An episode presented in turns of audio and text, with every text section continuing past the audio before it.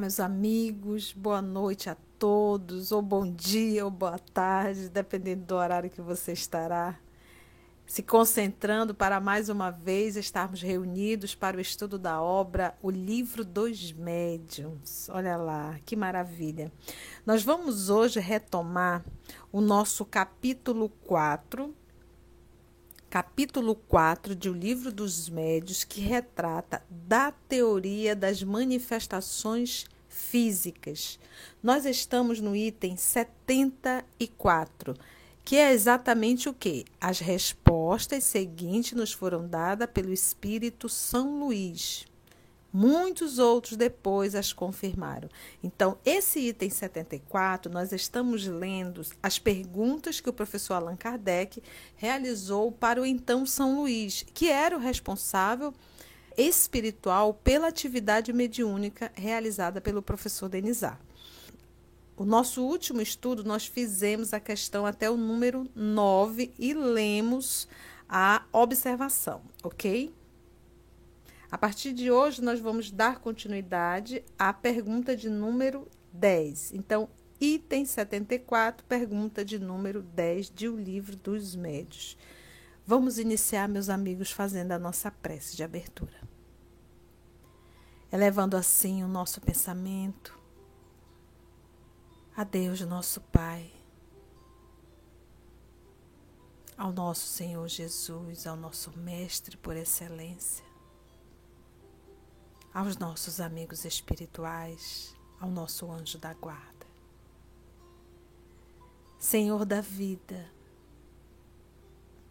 nós aqui mais uma vez estamos reunidos com o propósito de estudar a obra O Livro dos Médios. Pedimos a tua permissão, Senhor, porque não é uma leitura comum. Se trata de uma leitura da terceira revelação te rogamos a proteção necessária, a inspiração indispensável. E que os nossos amigos espirituais que aqui estão possam mais uma vez conduzir esse trabalho que todos nós realizamos em teu nome. Muito obrigado, divino amigo, por essa oportunidade e que nós possamos ser fiéis ao trabalho que o Senhor nos confiou. Maravilha, amigos. Então vamos lá, vamos dar continuidade. Estão lembrando perguntas feitas pelo professor Allan Kardec e todas essas respostas foram dadas pelo Espírito São Luís todo esse material dentro do capítulo 4, retratando da teoria das manifestações físicas. Porque lembra do nosso, nosso último estudo? Eles carregavam a ideia, eles acreditavam que o espírito pegaria com a mão a mesa, a cadeira para levantar. Então, São Luís já explicou detalhadamente que não é assim. É uma questão realmente da vontade do espírito e da manipulação do fluido junto com algo que é dado pelo médio, né? Que também o fluido do próprio médio. Né? Então, nós sabemos que o movimento de objeto é necessário um médio, é necessário o espírito, e nós vamos ver o que será mais necessário com ao decorrer da nossa leitura. Vamos lá. No item 10, o professor Allan Kardec perguntou assim: Os espíritos chamados em auxílio daquele que deseja mover uma mesa são inferiores a ele? Estão sob as suas ordens? Olha que interessante. Olha como o professor sabe fazer as perguntas. Os espíritos chamados em auxílio daquele que deseja mover uma mesa são eles inferiores? Estão sob suas ordens, né? Porque os espíritos chamam, né? Espíritos acabam chamando para que outros venham fazer o trabalho de movimentar a mesa. Eles querem saber se são inferiores ao espírito que está sendo chamado, entendeu? O espírito que chama e ele está fazendo uma pergunta se esses espíritos inferiores estariam sobre a ordem deles. Vamos ver a resposta? São Luís responde assim: olha, quase sempre são seus iguais e muitas vezes o auxiliam espontaneamente. Quase sempre são seus iguais. Vamos ver aqui mais. Vem a questão número 11. Todos os espíritos são capazes de produzir fenômenos deste gênero?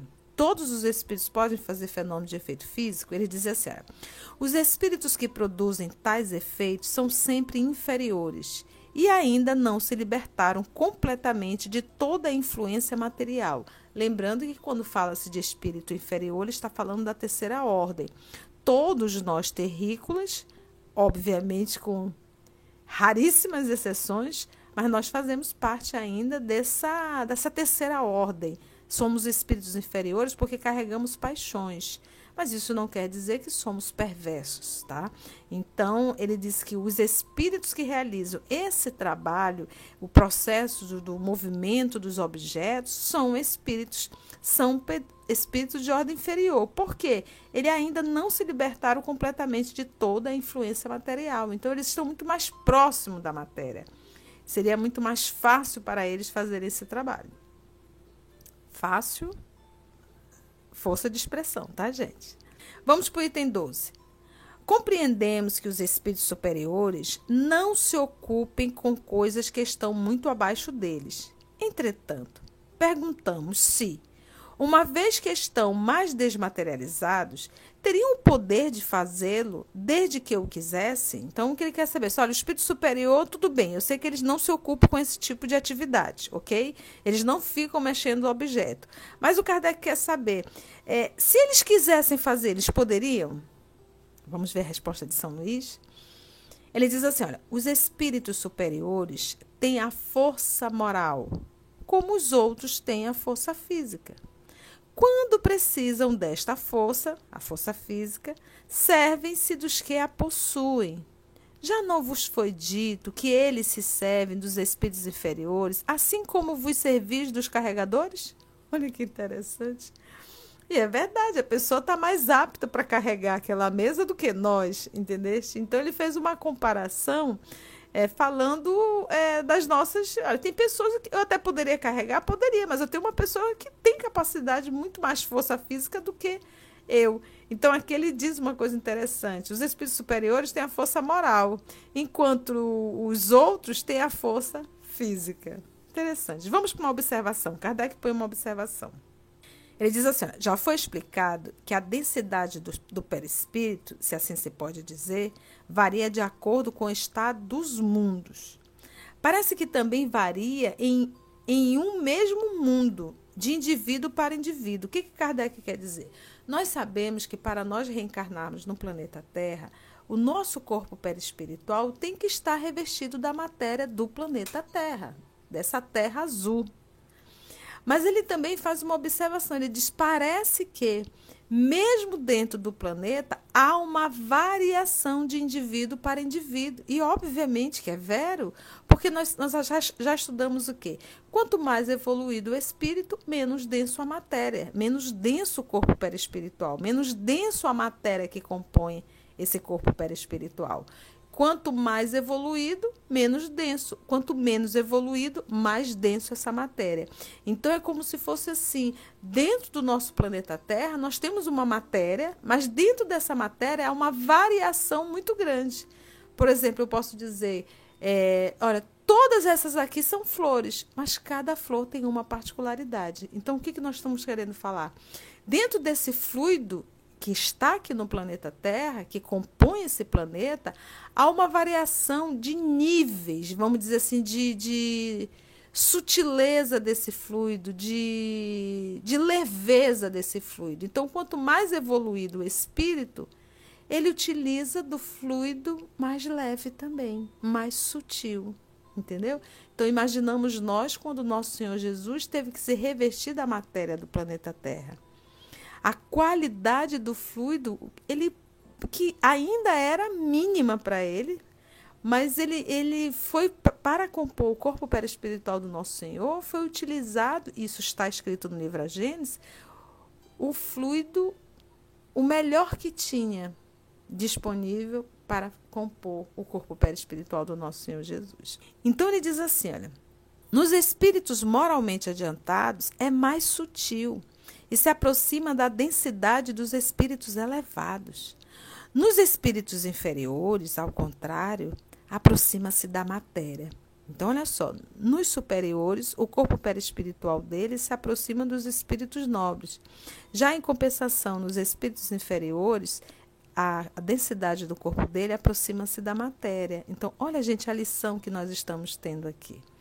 Porque nós sabemos quanto mais denso o corpo material, mais dificuldade na hora do desenlace mais dificuldade para eu me adaptar à vida espiritual no nosso desenlace. Então, nós não devemos achar que nós vamos nos espiritualizar no momento que vamos desencarnar. Não. No momento da desencarnação, nós vamos apenas entrar, ficar de frente a frente com aquilo que nós cultuamos uma vida inteira. Então, que nós possamos aproveitar essa nossa encarnação para vestirmos essa túnica nupcial. O que, que eu estou querendo dizer? Para mudarmos o nosso padrão psíquico-mental, para modificarmos e verdadeiramente podermos fazer essa mudança num corpo perispiritual, para ficar menos denso, para que quando a misericórdia divina nos chamar ao retorno à pátria espiritual, nós não estejamos com corpos tão densos, tão monstruosos tão feios, tão materializados, tão corpo físico. Então ele diz assim: e é isso que faz que os espíritos de baixa categoria conservem por muito tempo as ilusões da vida terrena. Então eles têm fome, sede, sensações fisiológicas, necessidades fisiológicas ele acha que o cabelo está crescendo e começa a crescer a barba, as unhas, ele, ele começa a achar que está sujo. E, e, e, ele, a impressão que dá verdadeiramente acaba sendo é que ele não deixou o corpo físico. Apesar de ser um corpo perispiritual, um corpo semimaterial, mas é de uma matéria composta de uma matéria extremamente grosseira. Imagina, gente. E isso é responsabilidade nossa. Então, à medida que nós vamos. Então, a gente percebe que todas as lições de Jesus, todas, vão estar sempre sendo lembradas no processo da evolução do Espírito. Porque as lições do nosso Senhor Jesus é exatamente para a evolução do Espírito. Kardec, ainda na observação, ele diz assim: Vou repetir: que os espíritos de baixa categoria conservam por muito tempo as ilusões da vida terrena eles pensam e agem como se ainda estivessem encarnados. Experimentam os mesmos desejos, quase que se poderia dizer a mesma sensualidade. Quando a gente estuda as obras de André Luiz e quando André Luiz vai retratar os vales, os vales, aqueles espíritos que ficam nas cavernas, porque a gente fica assustado com o nosso lar quando ele fala de, de, de umbral. Umbral é porta de entrada, é um período de perturbação. Umbral nem se compara, gente, com o que nós vamos estudar já no Missionário da Luz, com o que nós vamos estudar no livro Obreiros da Vida Eterna e depois no Libertação, que a gente se assusta. Que aí sim nós vamos encontrar espaços tenebrosos. Tenebrosos.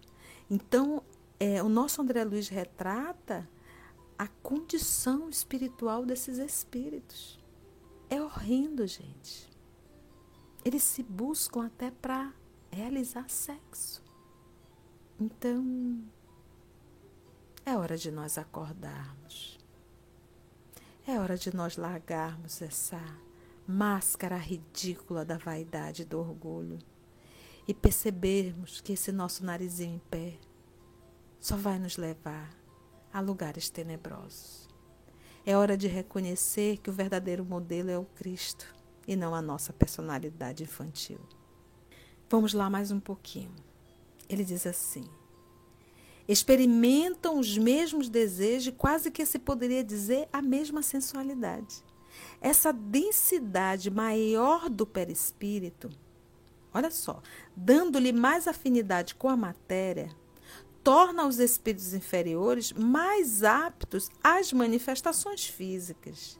É pela mesma razão que um homem de sociedade, habituado aos trabalhos da inteligência, franzino e delicado de corpo, não pode suspender fardos pesados, como faz um carregador.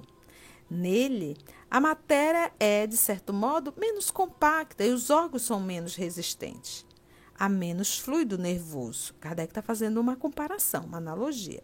Aí ele vem agora para o perispírito.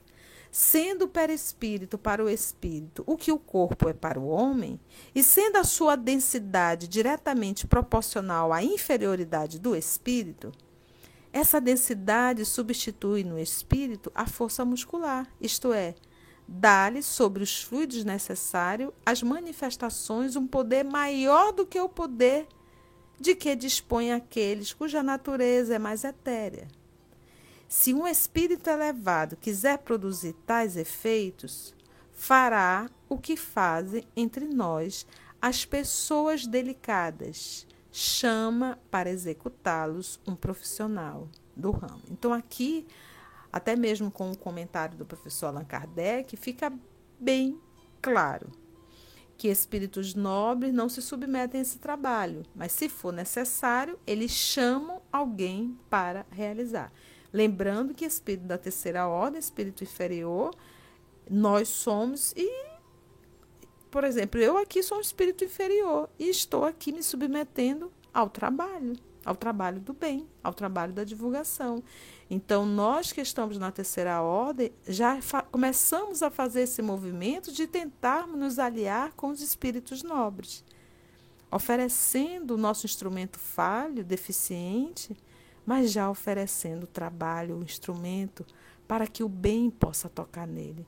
Nós já nos sentimos cansados de pegar o nosso instrumento e oferecer para as trevas utilizarem. É hora de nós percebermos que, apesar do nosso instrumento não ser um nobre instrumento, mas pelo pouco que ele seja, nas mãos de espíritos nobres pode realizar uma grande canção. Então vamos para o item 13. Kardec perguntou assim a São Luís: Se bem compreendemos o que dissestes, o princípio vital reside no fluido universal. Ok, ok. Nós sabemos que o, o, o fluido vital, o princípio vital, é retirado do fluido universal. O espírito tira desse fluido o envoltório semimaterial que constitui o seu perispírito. Então, ele diz aqui, olha, que o fluido vital é tirado do fluido universal. Ele diz que o espírito também tira desse fluido o envoltório semimaterial que constitui o seu perispírito. Então, o fluido vital, lembrando, vital vem de vitalidade, é a pilha que anima o corpo. Então, enquanto há vitalidade, o corpo tem vida. Então, nós podemos ter um corpo apenas com vitalidade, mas o espírito não mais está lá. Então, o que, eu estou querendo dizer? Um corpo movimentado, por exemplo, por uma máquina. Está no hospital, movimentado por uma máquina, mas de repente o espírito não está mais lá. Isso é uma regra? Não, não é uma regra. Há casos que, mesmo estando sendo alimentado por uma máquina, há vitalidade no organismo, mas o espírito ainda está lá, ok? E há casos que o espírito não mais está. Isso está já muito bem explicado em O Livro dos Médios. Mas, em hipótese alguma, pode existir uma situação de que o corpo não tenha mais vitalidade e o espírito ali está habitando. Isso é impossível. Ou seja, o contrário é impossível. Não existe corpo sem vitalidade e um espírito ali atuando. Você vai dizer, mas Conceição, como é que a gente vê esses casos de espíritos que estão ligados? Eles estão ligados psiquicamente, eles sentem todas as impressões que está acontecendo com o corpo físico. Já no caso da morte, acabou totalmente a vitalidade, mas o apego deles, o apego à matéria faz com que fios fique interligado ainda, fios psíquicos fiquem interligados ao corpo. Lembra de Jesus? Aonde está o teu tesouro, aí também estará teu coração. E eles começam a sentir tudo o que acontece com o corpo físico. Ele sente o frio do, do, do, do, do, do da sepultura, ele passa a sentir os vermes corroendo o corpo, é algo tenebroso.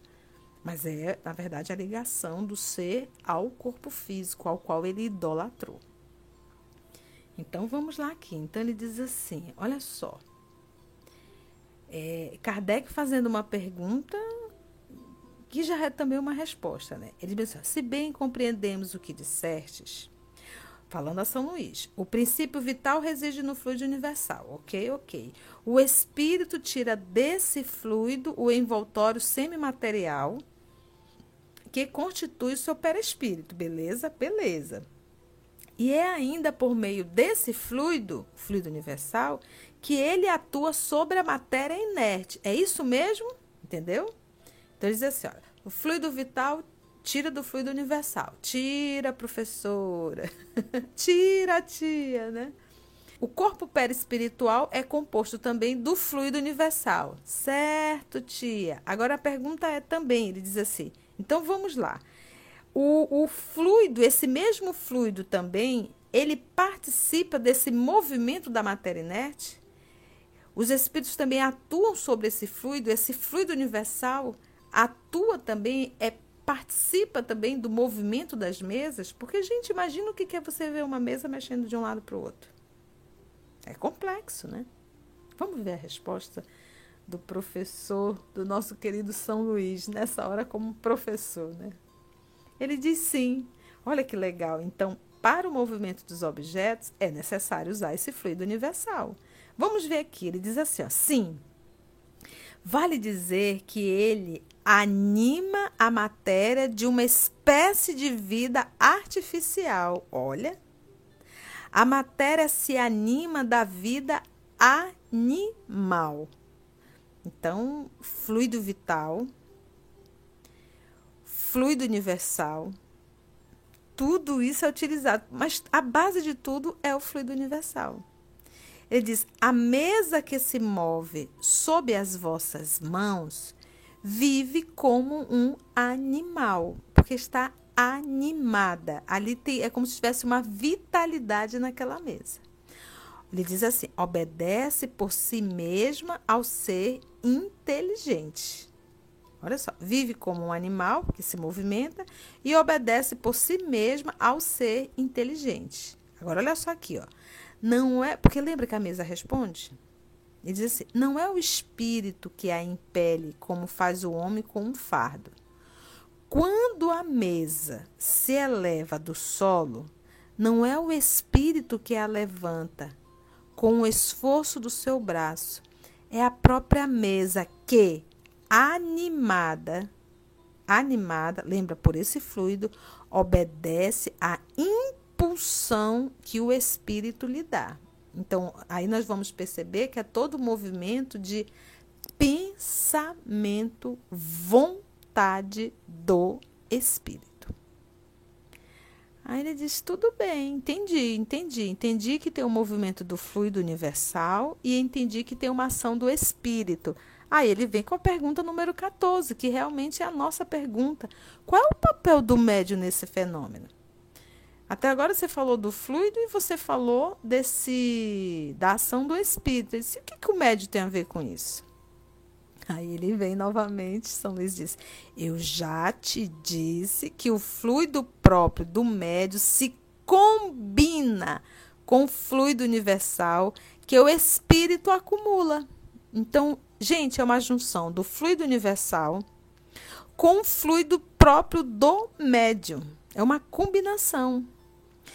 É necessária a união desses dois fluidos, isto é, do fluido animalizado, que é do médio, e do fluido universal, para dar vida à mesa. Do fluido animalizado, que aí eu só vou tirar realmente do médio, porque ele está encarnado, é a vitalidade e do fluido universal para dar vida à mesa. Mas notai bem que essa vida é apenas momentânea, extinguindo-se com a ação e às vezes antes que essa termine. Logo que a quantidade de fluido deixa de ser suficiente para animá-la. Por isso que havia casos que de repente a mesa estava é, no ar e de repente a mesa espatifava no chão ou era a propósito para comprovar realmente que ninguém estava tendo ali uma, uma ilusão, né? Uma ilusão visual, vamos dizer assim. Ou mesmo o fluido acabou. Vamos ver a 15 quinta, porque é, é, é gostoso esse texto, é uma maravilha.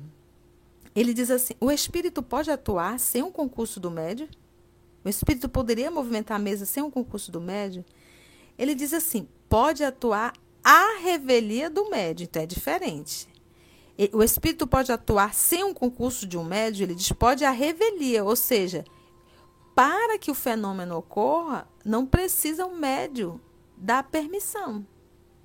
Não precisa o médio, às vezes o médio nem sabe que ele está doando essa energia. Olha só aqui essa resposta. O médio de efeito físico, né? Diz, Isso significa que muitas pessoas servem de auxiliares aos espíritos para a produção de certos fenômenos, mesmo sem o saberem. É a revelia do médium. O espírito nenhum chega e diz assim: olha, é necessário que você se concentre para o trabalho que vamos realizar, de mexer. Não, às vezes a pessoa nem sabe que é médium. Olha que interessante. Mas ele diz assim: ó, os espíritos extraem delas como se extraísse de uma fonte o fluido animalizado de que necessitam. É por isso que o concurso de um médio, tal como entendeis, nem sempre é preciso, principalmente no que se refere aos fenômenos espontâneos. Ou seja, espontâneo é, é, é que não foi provocado. O que seria provocado? Vamos aqui reunir um grupo, vamos fazer uma evocação e vamos solicitar que os espíritos se movimentem. Esse é mais complexo, né? Mas no espontâneo, eles, é, eles, eles mesmos, a espiritualidade mesmo, acaba programando o fenômeno. Vamos para o 16? Vocês aguentam ainda aí? Vamos lá mais um pouquinho. E aí vamos até a observação do 16. A mesa animada age com inteligência? Aí ele pergunta, ela pensa? São Luís diz assim, ela não pensa tanto quanto não pensa a bengala com que fazes um sinal inteligente. Porque às vezes você não pega uma bengala, alguém diz assim: onde é que está isso? Aí você pega a bengala e diz assim: ali, e aponta com a bengala, né? Entretanto, a vitalidade de que se acha animada lhe permite obedecer à impulsão de uma inteligência. Ficai, pois, sabendo que a mesa que se move não se torna espírito e que não tem em si mesma capacidade de pensar, nem de querer.